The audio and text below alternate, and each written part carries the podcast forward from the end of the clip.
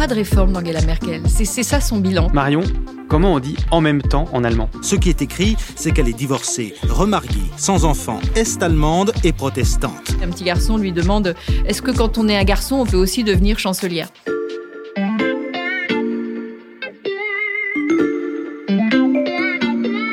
Salut, c'est Xavier Yvon. Nous sommes le jeudi 23 septembre 2021. Bienvenue dans La Loupe, le podcast quotidien de l'Express. Allez, venez, on va écouter l'info de plus près.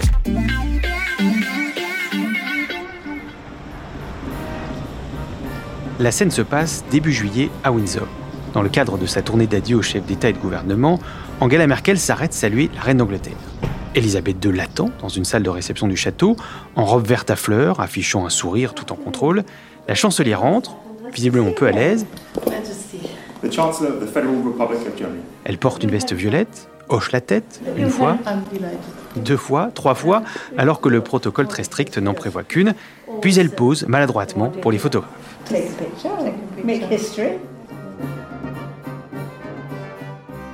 Cette scène dit beaucoup, si ce n'est tout, de celle qui s'apprête à quitter le pouvoir après 16 années.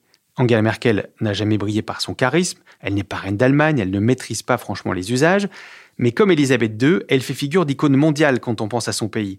Comme Elisabeth II, on vend des mugs et des t-shirts à son effigie. Comme Elisabeth II, ses discours, parfois ennuyeux, servent de repère à la population qui appréhende son départ. Dans cet épisode, on passe à la loupe la longévité d'une chancelière à la personnalité atypique, héritée d'une époque où l'Allemagne, telle qu'on la connaît, n'existait pas. On a la chance d'avoir à l'Express une chroniqueuse qui a étudié de près la trajectoire d'Angela Merkel. Elle en a même fait deux livres. C'est Marion Van Rettergem. Salut Marion. Salut Xavier. Pour comprendre Angela Merkel, tu écris qu'il ne faut jamais oublier qu'elle a grandi dans un pays qui n'existe plus. Qu'est-ce que ça veut dire? Angela Merkel vient de l'Allemagne de l'Est, donc le pays qui n'existe plus. Elle a été élevée, elle a passé quand même 35 ans de sa vie, donc plus de la moitié de sa vie dans ce pays. Et je pense que c'est déterminant dans sa construction, dans sa construction psychologique et politique et dans sa manière de gouverner. Euh, je ne vois pas d'autres dirigeants qui aient autant été marqués par sa jeunesse, parce que c'est une jeunesse quand même très très particulière d'avoir grandi en Allemagne de l'Est, en étant en plus, ce qui était son cas, fille de pasteur. Comment il était, le pasteur Kastner? Ah, Il n'était pas facile, le père Kastner. Ce qu'elle a appris en Allemagne de l'Est, ce sont d'abord les valeurs protestantes, donc c'est le travail, la valeur du travail, la, valeur de, du, du respect de l'autre. Une jeunesse derrière un mur, des années à lutter contre l'adversité ce qui a forgé son caractère. Et puis très fortement, évidemment, la liberté, puisque c'est ce dont elle a été privée dans cette dictature. Et puis, il y avait euh, le, sens de, l'unité, parce qu'elle vient d'une partie, encore une fois, une partie du monde, cette Europe qui a été coupée de l'autre, euh, exclue du reste euh, de l'Occident. Et ça, c'est quelque chose aussi qu'Angela Merkel a vraiment intégré, c'est-à-dire on n'exclut pas. Il faut toujours tendre la main, écouter, euh, essayer de réunir plutôt que de diviser. Cette euh, première vie en RDA a donc façonné le parcours d'Angela Merkel de plusieurs manières. Et d'abord, ça a façonné sa carrière politique, parce que cette carrière décolle justement parce qu'Angela Merkel vient d'Allemagne de l'Est. Oui, Angela Merkel a toujours eu de la chance. C'est quelque chose qu'on néglige de préciser dans le bilan d'Angela Merkel parce que comme elle vient de l'Est et que euh, la réunification allemande, cet énorme moment historique de la réunification allemande, implique évidemment des efforts de la part des Allemands de l'Ouest et notamment du chancelier Helmut Kohl de tendre la main à l'autre partie de l'Allemagne et puis tant qu'à faire de tendre la main aux femmes aussi parce qu'il n'y en a pas beaucoup dans ce parti très machiste et plein de mâles catholiques qu'est la CDU. Angela Merkel, c'est une femme qui vient de l'Est. Voilà, elle remplit tous les quotas elle toute seule. Son curriculum vitae fait couler beaucoup d'encre depuis plusieurs semaines. Ce qui est écrit, c'est qu'elle est divorcée, remariée, sans enfant, est-allemande et protestante. Et elle commence sa carrière dans la CDU. Et puis elle a encore une chance, c'est que euh, elle arrive, elle est assez installée dans la CDU au moment où Kohl, Helmut Kohl et son bras droit, le président de la CDU à l'époque, qui est Wolfgang Schäuble, qu'on connaît bien parce qu'il a été ministre des Finances, il est maintenant président du Parlement, enfin c'est une figure essentielle de la politique allemande.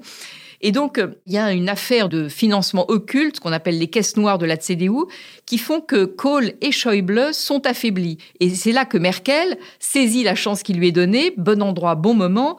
Elle écrit une tribune euh, fracassante dans la Frankfurter Allgemeine Zeitung. Alors carrément, c'est un assassinat d'Helmut Kohl. Elle considère qu'il faut tourner la page. Elle commence par se débarrasser de Kohl en le qualifiant publiquement de monument du passé. Et après avoir tué le père, elle va éliminer ses héritiers désignés. Mais chez cette fille de pasteur, c'est quelque chose de moral, c'est-à-dire qu'un parti chrétien-démocrate qui est entaché par des affaires de, financement occulte, ça n'est simplement pas acceptable. Ces valeurs euh, dont tu nous parles, Marion, c'est justement l'autre héritage d'Angela Merkel de son enfance euh, à l'Est. Et ces valeurs, elles constituent une boussole morale avec laquelle elle a gouverné pendant 16 ans elle a toujours ce cap moral, ces valeurs qu'elle a apprises à, l'Est, que, j'ai rappelé tout à l'heure.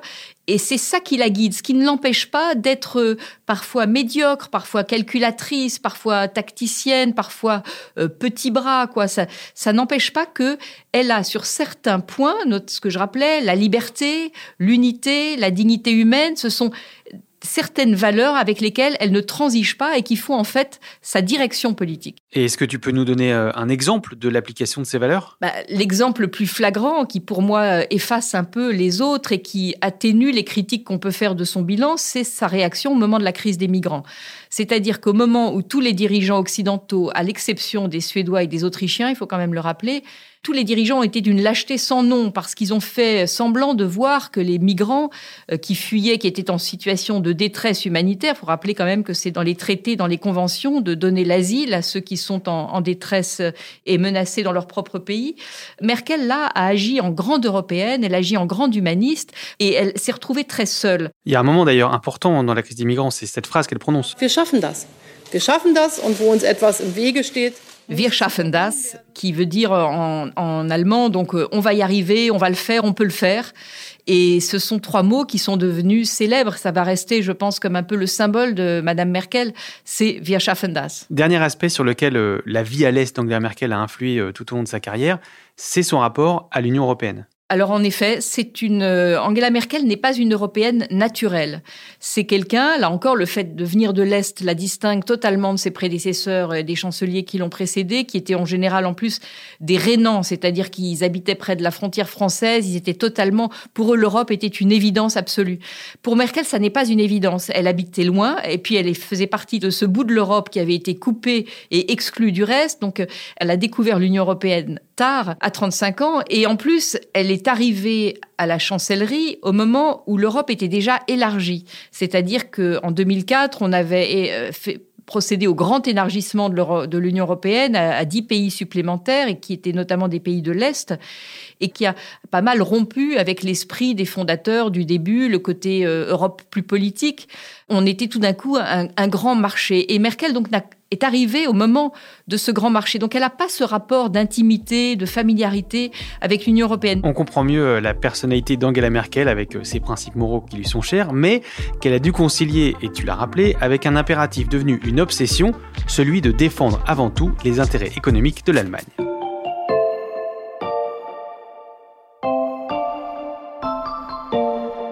Marion, comment on dit en même temps en allemand? Zeitgleich peut-être. Cette expression en même temps, c'est devenu la signature d'Emmanuel Macron, mais d'après toi, Angela Merkel en avait fait sa maxime bien avant le président français. Je pense qu'en effet, elle est à l'origine du en même temps dans sa pratique.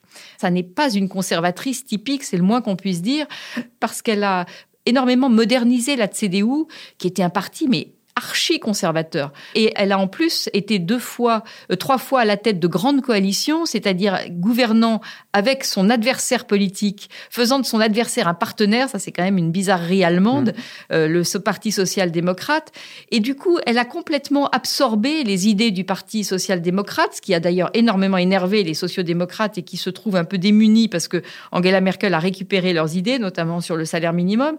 Et elle a aussi dénaturé euh, vider un peu de sa substance ce parti conservateur qu'elle a énormément tiré vers la gauche. Et donc c'est très macronien ça, mais euh, elle ne l'a jamais formulé comme ça. Et je ne sais pas non plus d'ailleurs si Macron a pensé à Merkel avec son en même temps. Il y a d'ailleurs un exemple récent de cet art du compromis.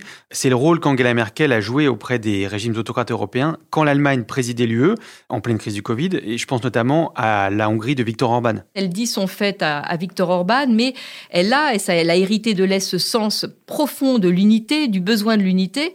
Et on l'a vu donc pendant le dernier semestre de l'année 2020 où l'Allemagne assurait la présidence tournante de l'Union européenne et Angela Merkel a réussi avec euh, cet art incroyable de, la négociation. Elle ne ménage pas son temps, sa patience et, les discussions en tête à tête. Elle a réussi à convaincre euh, Viktor Orban et le dirigeant polonais également de finir par obtempérer à ce plan de relance alors que eux-mêmes exerçaient une forme de chantage euh, sur la question de l'état de droit. J'ai bien expliqué que nous avions un problème général que nous ne pourrons résoudre en Europe qu'ensemble. Elle a réussi à les amener, à les, ramener un peu dans le troupeau, euh, alors qu'ils boudaient et qu'ils essayaient d'obtenir des contreparties. Et ça, c'est elle qui a réussi. C'est toujours ce tour de force de concilier l'impératif moral et les intérêts économiques. Vraiment, c'était son talent propre. Ce en même temps caractéristique d'Angela Merkel euh, a parfois donc été la clé de son succès, mais il y a aussi eu des résultats plus mitigés, Marion. En Allemagne aussi, elle a appliqué ce en même temps, en étant parfois dans des, dans des revirements ou des, des, volte-face. Alors, par exemple, au début, elle voulait être la, chancelière du climat, donc elle était très rigoureuse sur les règles climatiques, et puis en même temps, les intérêts de l'automobile, de l'industrie automobile allemande l'ont un peu emporté, donc elle a mis de l'eau dans son vin. Donc le en même temps merkelien, c'est aussi ça, c'est le fait de pas toujours être très clair avec ses positions et de naviguer d'un bord à l'autre. La lutte contre le réchauffement climatique, c'est l'un des défis qui attend celui ou celle qui succédera à Angela Merkel. Alors je vous spoil, on vous expliquera tout ça dans un autre épisode demain. Mais avant de te laisser partir Marion, on va se demander quelle trace la chancelière va laisser dans l'histoire du pays.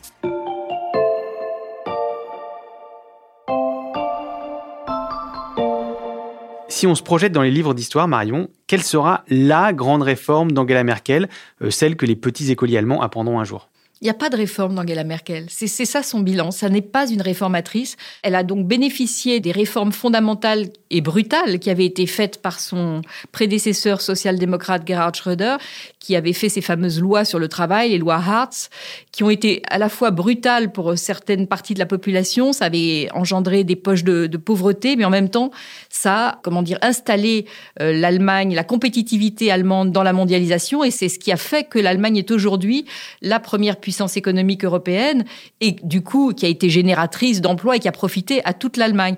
Mais ça, Angela Merkel l'a très intelligemment accompagné. D'abord, elle les avait votées, elle, avait été assez maline pour faire voter ces réformes quand elle était chef de l'opposition, alors que certains de la CDU disaient non, non, on fait obstruction. Euh, quand elle a dit non, non, il faut que nous votions ces réformes, ce sera fait et quand je serai au pouvoir, elle l'a pas dit comme ça, elle n'est pas folle, mais quand nous serons au pouvoir un jour, euh, cela nous sera profitable. Et elle, elle avait vu juste. Est-ce que ça veut dire qu'on se souviendra d'Angela Merkel comme d'une gestionnaire plutôt qu'une visionnaire? C'est exact, elle est beaucoup plus gestionnaire que visionnaire. Il faut se rappeler que euh, on reproche parfois à Angela Merkel de ne pas avoir fait de grands actes historiques, mais ce n'est pas ce que l'histoire lui a donné.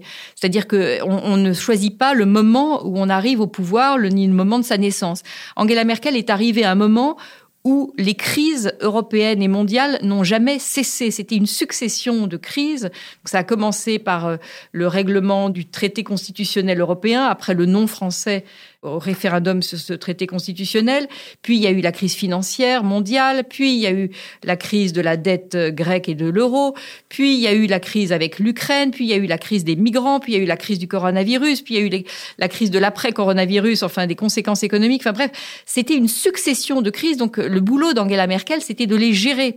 Et elle a géré plus ou moins bien, mais elle a toujours trouvé des solutions. C'est une caractéristique d'Angela Merkel. À défaut d'une vision, Angela Merkel, c'est d'abord une méthode, le compromis permanent. Quand même, ce qu'on retiendra d'elle, je pense que ce que l'Allemagne retiendra d'elle, et c'est la raison pour laquelle elle a été élue quand même quatre fois de suite, et qu'elle part avec un niveau de popularité invraisemblable, hein, ça varie entre 60 et 80% et en ayant décidé elle-même de ne pas se représenter, c'est qu'elle a, tout en bénéficiant des réformes qu'elle n'a pas eu à faire elle-même, elle a installé la prospérité, euh, une prospérité invraisemblable de l'Allemagne. Elle a installé la puissance économique allemande. Elle a rendu l'Allemagne heureuse et elle a rendu aussi, je pense qu'on oublie de le dire, elle a rendu l'Allemagne sympathique. Et je pense que le visage, ce style extrêmement séduisant, sans charisme, sans, sans vanité, sans goût du pouvoir, sans goût du pouvoir pour le pouvoir, sans goût des attributs du pouvoir. D'Angela Merkel, ce visage immuable en 16 ans, elle n'a pas changé, elle est toujours là, toujours habillée pareil, sans faire de chichi. Elle a rendu l'Allemagne beaucoup plus sympathique qu'elle n'était. L'Allemagne de Kohl et de Schröder ne donnait pas envie. Euh, L'Allemagne d'Angela Merkel, je vois le nombre de, de jeunes Français d'ailleurs qui vont habiter à Berlin. Berlin est devenue une ville super sympa. Et ça, tout ça, c'est les années Merkel. Angela Merkel, c'est donc la figure euh, rassurante, aimée euh, des Allemands. D'ailleurs, les enfants et les adolescents allemands d'aujourd'hui n'ont connu qu'elle comme chancelière. Oui, il y a eu d'ailleurs cette scène très marrante où un petit garçon, je crois qu'elle allait visiter une école, un petit garçon lui demande Est-ce que quand on est un garçon, on peut aussi devenir chancelière? Donc elle a vraiment euh, euh, complètement euh, renversé l'image du pouvoir, je pense. On verra si c'est un, homme ou une femme qui succédera à Angela Merkel. les résultats des élections nous le diront bientôt. mais c'est une page qui se tourne donc pour l'Allemagne, les années heureuses de l'Allemagne, comme tu viens de le dire Marion. Et c'est aussi une page qui se tourne pour toi. Ah ben pour moi, je suis orpheline. Il faut que je trouve un autre sujet. Merci Marion. Merci Xavier. Marion von Rettergem, on peut lire tes chroniques sur l'Europe régulièrement dans l'Express. Je rappelle le titre de ton dernier livre, C'était Merkel, aux éditions Les Arènes. Et puisque c'était vraiment ton sujet d'étude, il y a aussi un documentaire euh, qui s'appelle Recherche Merkel désespérément, qu'on pourra voir euh, sur France 5 le 3 octobre à 20h55. Euh, nous, on se retrouve demain pour un deuxième épisode consacré à l'Allemagne. On vous emmènera dans le bureau d'Angela Merkel qui a laissé quelques cadeaux empoisonnés au prochain chancelier. En attendant, pensez à vous abonner sur votre plateforme d'écoute préférée, par exemple Deezer, Apple Podcast ou Podcast Addict. Euh, dites-nous si vous aimez la loupe avec des étoiles et des commentaires. Vous pouvez aussi nous écrire à notre adresse, la loupe at l'express.fr. Cet épisode a été fabriqué avec Louis Coutel, Margot Lanuzel, Mathias Pengili et Lison Verrier. Retrouvez-nous demain pour passer un nouveau sujet à la loupe.